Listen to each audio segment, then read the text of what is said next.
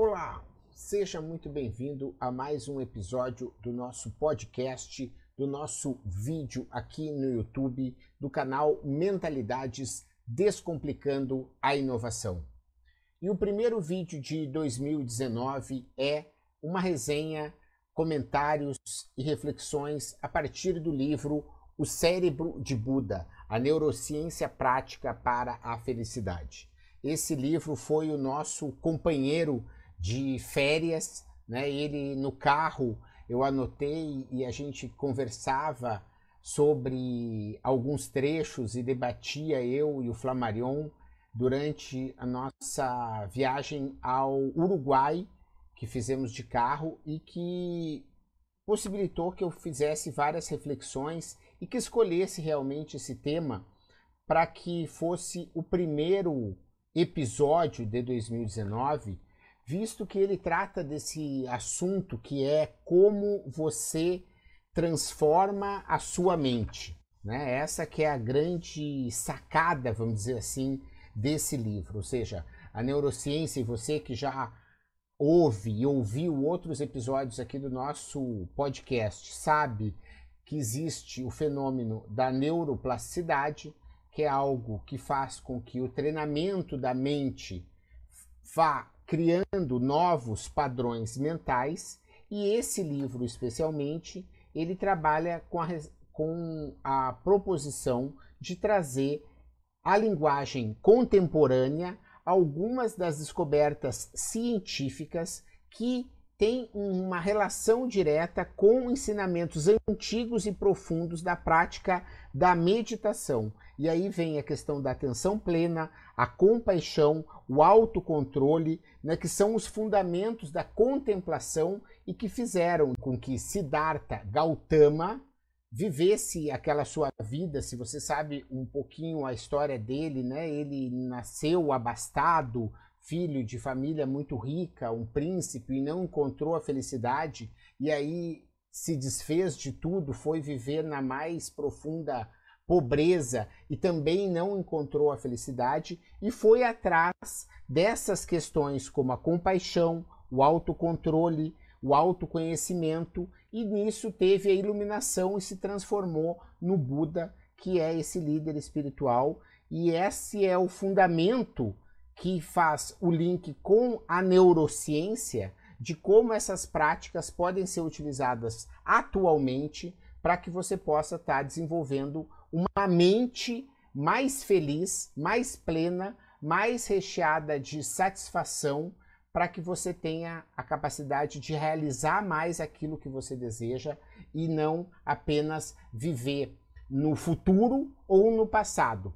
Que é esse é o grande ensinamento de você estar no presente fazendo acontecer. Aqui agora estamos conectados, eu e você, você se desenvolvendo, eu exercitando a prática da educação, do processamento dessa informação que eu estudei e li, para que você possa também se desenvolver e dar esse seu feedback e indicar para outras pessoas e compartilhar para que isso possa estar tá criando um exército de pessoas que estão comprometidas com essa transformação das suas vidas e das suas mentes em busca dos resultados que elas desejam para um uma vida mais feliz, mais saudável, mais completa. A questão da neuroplasticidade, então, está no capítulo 1, que a atividade mental de fato cria novas estruturas neurais, e isso então é colocado num primeiro trabalho de 1949 e outro de 2003. E aqui vale um parêntese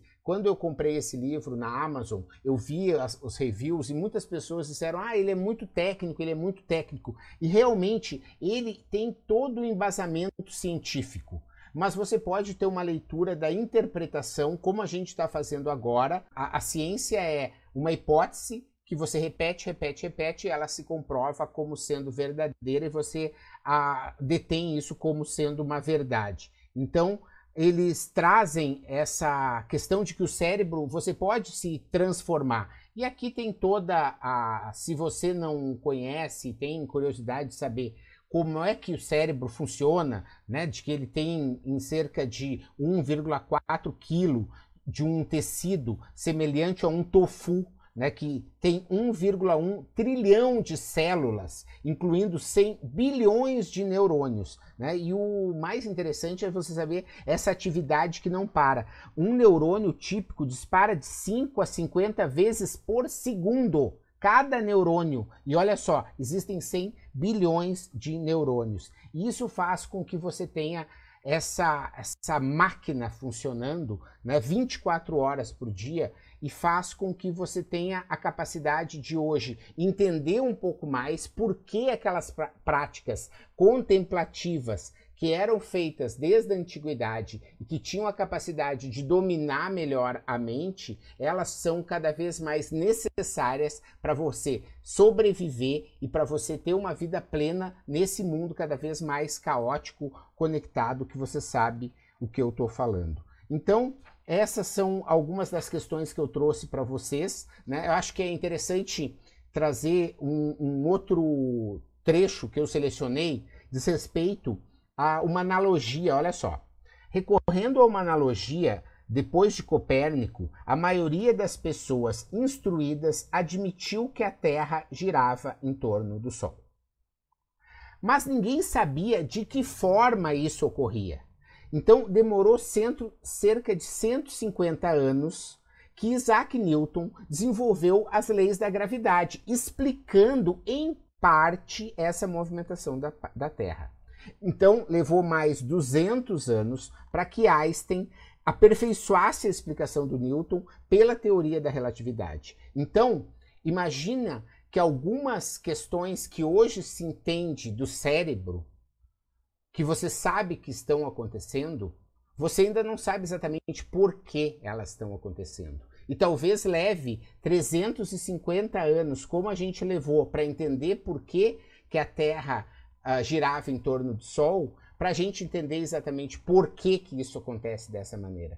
Mas que ela está acontecendo, isso já foi revelado e a gente pode hoje aproveitar esse conhecimento para ter uma vida melhor. E como é que a gente pode ter uma vida melhor?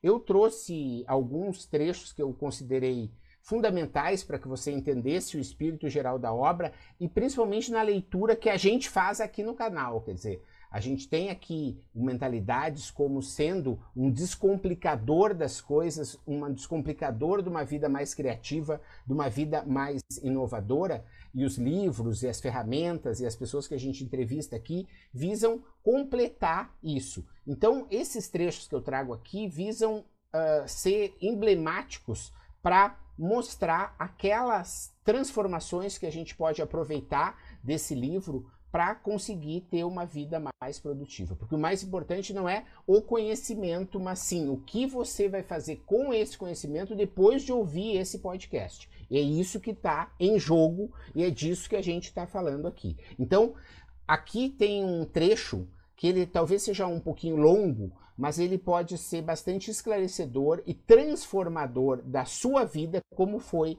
da minha, e que fala sobre as flechas que lançamos contra nós mesmos. A primeira flecha, sem dúvida, é desagradável, mas então somamos nossas reações a ela. Essas reações são flechas secundárias, aquelas que atiramos em nós mesmos. São elas as responsáveis pela maior parte do nosso sofrimento. Imagine que está entrando em um quarto escuro e dá uma topada com o dedo do pé em uma cadeira. Logo após a primeira flecha de dor, vem a segunda, de raiva. Quem deixou essa maldita cadeira no meio do caminho? Ou então, se a pessoa amada trata o outro com indiferença quando este espera um pouco de atenção, além da sensação natural desagradável na boca de estômago, a primeira flecha, ele se sente desprezado, segunda flecha, por ter sido ignorado. Então, note que a gente está, ele está descrevendo sensações que muitos de nós já passamos e vivenciamos todos os dias, de nossos pensamentos que acabam nos guiando para um pensamento que seja talvez não o ideal naquele momento e que não vai levar à melhor solução. Vamos continuar aqui para ver como que a coisa uh, acontece. Por incrível que pareça, muitas dessas reações ocorrem quando, na verdade, nem foi lançada a primeira flecha, quando não há nenhum sofrimento inerente à situação a que estamos reagindo nós adicionamos sofrimento a elas. Às vezes, por exemplo, chega-se em casa depois do trabalho e encontra-se aquela bagunça com as coisas das crianças espalhadas por toda parte. Essa é a situação. Mas existe uma primeira flecha nos casacos e tênis das crianças em cima do sofá ou nos brinquedos espalhados pelo chão? Não, ninguém acertou o outro com um tijolo e nenhum filho foi machucado. É realmente necessário ficar bravo? Na verdade, não. É possível ignorar a desordem, ou recolher as coisas calmamente, ou conversar com os filhos a respeito. Muitas vezes é isso que eu faço. Do contrário, as flechas secundárias começam a cair carregada com os três venenos. A ganância me torna inflexível em relação ao modo como eu quero que as coisas sejam. Então vamos lá, de novo. A ganância me torna inflexível em relação ao modo como eu quero que as coisas sejam, o ódio me deixa aborrecido e bravo, e a ilusão me leva a encarar as situações pelo lado pessoal. O pior de tudo é que algumas dessas flechas secundárias são reações contra coisas positivas. Se alguém recebe um elogio, trata-se de uma situação positiva, mas então um certo nervosismo e acanhamento começa a pensar: nossa, eu não sou tão bom assim, depois vão acabar descobrindo que eu sou uma farsa, e aí tem início a aflição desnecessária pela segunda flecha. E aí, gente?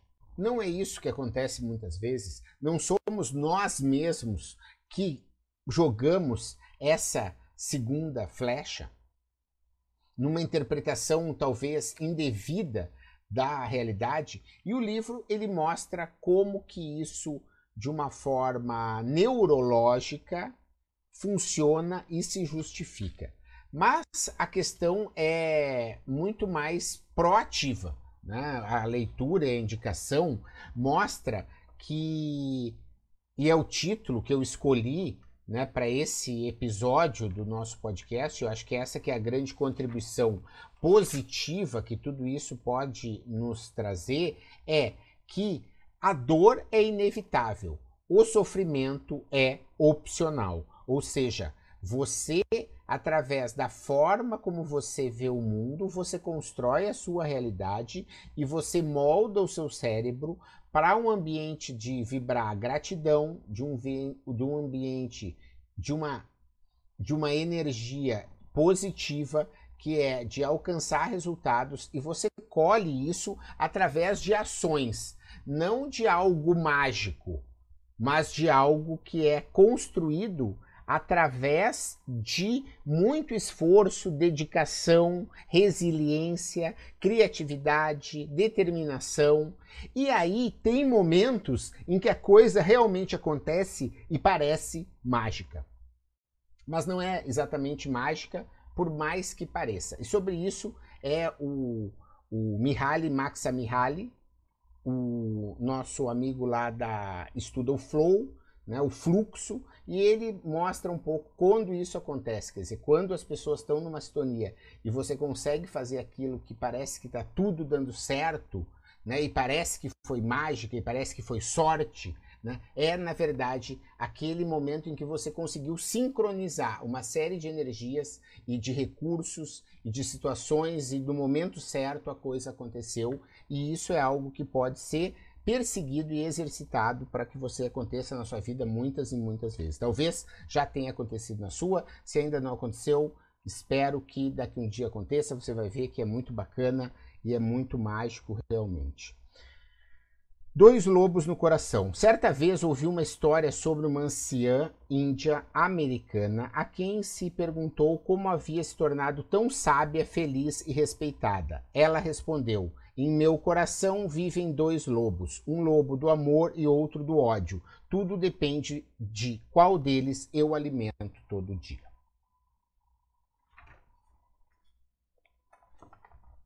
Qual dos lobos você alimenta todo dia? Então, para recuperar esse equilíbrio, né, e termos uma proatividade com relação a aproveitar todo esse conhecimento para ter uma vida mais positiva, uma vida de mais resultado, vamos aí com um trecho que mostra como você pode estar exercitando e mudando essa mentalidade em busca dos resultados. Então, vamos falar um pouquinho sobre atenção plena, que é uma das uh, qualidades e das características que está envolvida no mundo da meditação e no mundo da contemplação, que são esses aspectos que estão colocados dentro desse universo de ter uma capacidade de permitir que o cérebro tenha um exercício de observação e de percepção da realidade que seja um pouco mais apurado do que aquela confusão que acontece de uma maneira muitas vezes acelerada demais e que faz com que você não tome as melhores decisões e que não acabe aproveitando o melhor da vida. Então vamos lá. Bases para o estado diário de atenção plena. Né? Faça as coisas com mais calma. Fale menos.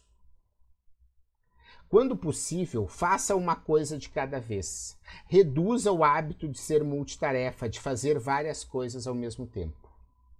Concentre-se na respiração ao realizar as atividades diárias. Né?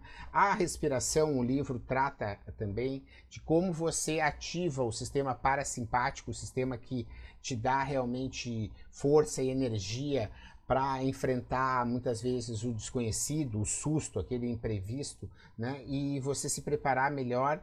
E a, e a respiração ela é uma aliada muito grande em cima disso. Muitas vezes você não para para respirar, né? E você pode ter esse exercício. Esse exercício é simples e é uma boa prática para você é, conseguir é, começar a ter mais tempo dedicado para você. Outra dica: usar fatos rotineiros como um telefone tocar, o ato de ir ao banheiro, atenção à água, como sinalizadores para retornar à sensação de estar centrado. Porque essa que é a grande história. Você precisa sempre conseguir viver o momento presente. Quanto mais você viver o seu momento presente, mais você vai ter o sentimento de gratidão com relação àquilo que você tem, e você tem uma percepção melhor disso, e você tem uma clareza melhor depois, quando você for planejar o seu futuro, você conseguir identificar quais são os melhores caminhos a seguir. Mas você não fica vivendo o futuro, você vive o presente. Né? Então, ele dá o livro sugere práticas como durante as refeições, reserve um momento para refletir sobre a origem do seu alimento. Né? Não adianta ficar almoçando pensando no que aconteceu, remoendo o passado, criando expectativa para o futuro e você engole a comida. Você não aproveita, você acaba comendo mais, você não se sente saciado, porque você está, na verdade, num outro momento. Né? Fica no WhatsApp enquanto almoça e não consegue entender que ali é o momento que você está colocando a sua energia para dentro, fazendo com que você possa estar tá recuperando a sua capacidade de fazer, de metabolizar né? E isso é fundamental para que você desempenhe o máximo do seu potencial humano. E ainda vou fazer sobre a meditação um outro episódio, né? Eu acredito que eu devo estar hoje no dia 58 ou 59 né, diário de meditação, que tem sido um desafio, mas tem sido muito gratificante. Mas eu quero tratar disso num outro episódio para compartilhar com vocês. Mais uma, um outro item para terminar essa página: simplifique a sua vida. Abandone prazeres, prazeres pequenos para dar lugar aos que são relevantes. Simplifique sua vida. Abandone prazeres pequenos para dar lugar aos que são relevantes. Né? Que prazeres, às vezes, que são pequenos e que podem trazer um prejuízo ou um custo muito alto. Né? Vou tenho certeza que vocês entendem o que, que eu estou falando e cada um tem a capacidade de fazer a sua é, interpretação aí dessa questão, né? E aí tem a ver com a disciplina, com a determinação, né, para que você possa muitas vezes estar é, vencendo e se preparando para aproveitar o melhor que na verdade tem. Olha só. Sobre percepção e concentração, né? Porque o que, que acontece? Essa viver o momento presente tem a ver de você dizer o que, que eu estou vendo, quer dizer, o que, que eu estou dando atenção nesse momento agora, né? Porque isso é algo limitado. Você não consegue fazer 400 mil coisas. Você tem capacidade de ver aqui eu, por exemplo, agora, de pensar o que eu estou fazendo, de ver a luz, de ver se o áudio está bom, se está gravando direito, né? se, o, se o conteúdo faz nexo. E, e é essa a minha capacidade de, de dar atenção nesse momento. Né? E todo, todo mundo tem essa capacidade limitada.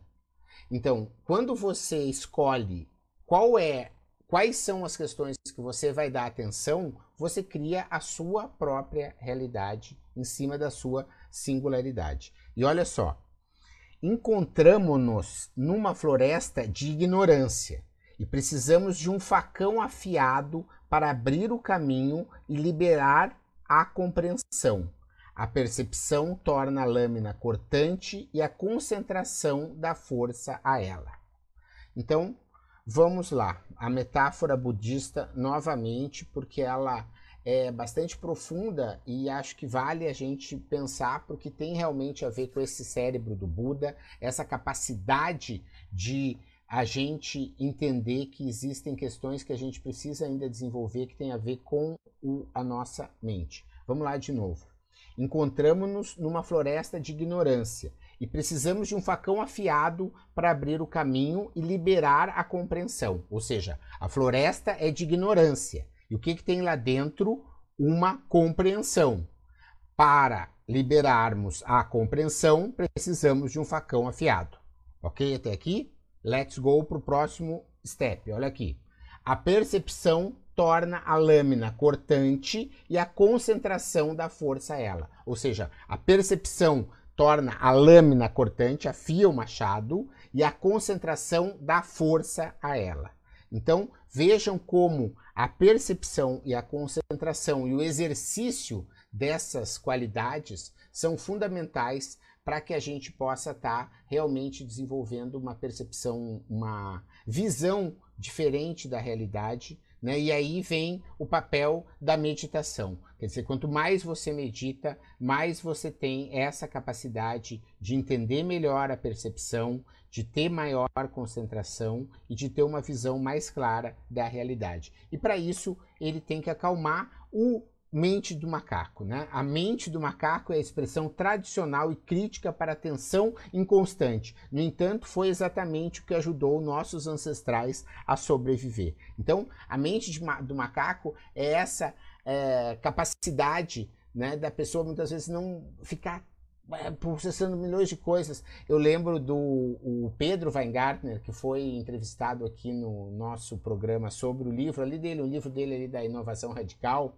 né? Eu lembro que a gente trabalhou junto já em vários projetos, em negócios, e uma vez ele me disse: Menta, tu parece o Taz, o demônio da Tasmânia, né? E realmente hoje eu vendo aí nos meus 47, né, 48 anos que estão chegando, eu vejo que realmente há 20 anos atrás eu tinha a mente do macaco muito mais solta. Né? E hoje eu consigo trabalhar através de exercício, de autoconhecimento e desse monte de leitura e aula e, e humildade, na verdade, que eu exerço para aprender sempre.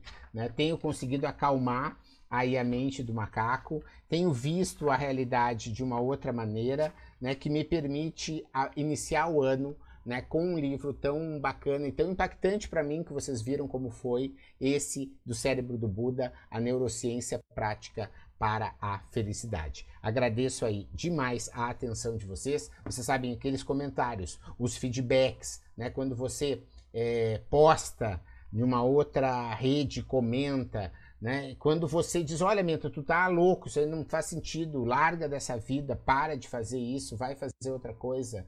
né? Vai ver novela, né? Mas ver novela eu não vou. Hoje eu estava vendo um, um, um, estudo né, de uma universidade, que eu não saberia citar aqui o nome, né, que mostra que a cada hora que você vê de televisão, você tira 22 minutos da sua vida.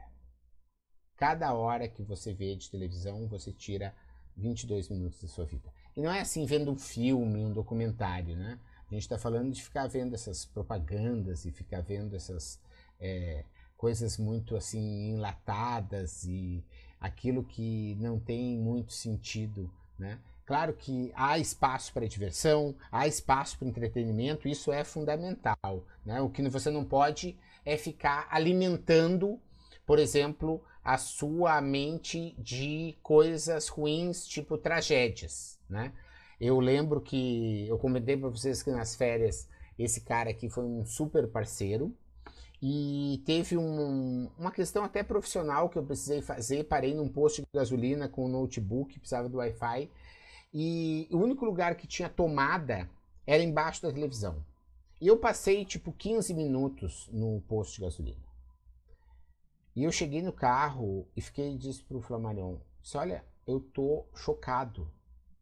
Porque foram 15 minutos, né, que foi descoberta, até eu lembro, né, que foi umas crianças num porta-mala de um carro, a outra mulher foi socorrer a mãe, chegou na rodoviária e foi atropelada por uma pessoa que estava dando uma ré, matou a pessoa que foi lá tentar ajudar a mãe no dia 24 de coisa a, a outro que se afogou lá no mar do coisa, sabe? E assim foi o telejornal, sabe? E esse tipo de coisa, eu, graças a Deus, gente, faz mais de 20 anos que eu não ouço isso, fiquei impressionado. Por quê? Porque eu tento ficar colocando coisas assim, ó, positivas na minha cabeça para tentar aproveitar da melhor forma né, essa nossa passagem por aqui e é isso que eu espero também para você, por isso que eu agradeço aí sua atenção, de estar tá compartilhando essa vontade de aprender e de se autoconhecer e de se auto se desenvolver. Um 2019 excelente para você. Se você estiver assistindo esse episódio em 2030,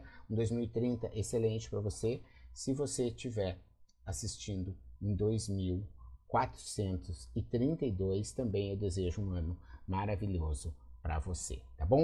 Valeu, um abraço e até a próxima www.marcelo.pimenta.com.br você encontra todas as formas de entrar em contato comigo, de dar seu feedback, da gente fazer algumas coisas juntos. Lá você vai saber o que são os protagonistas e eventos que eu participo e cursos e biriri bororó, tá bom? Tamo junto, até a próxima, vamos nessa. Valeu, tchau, tchau.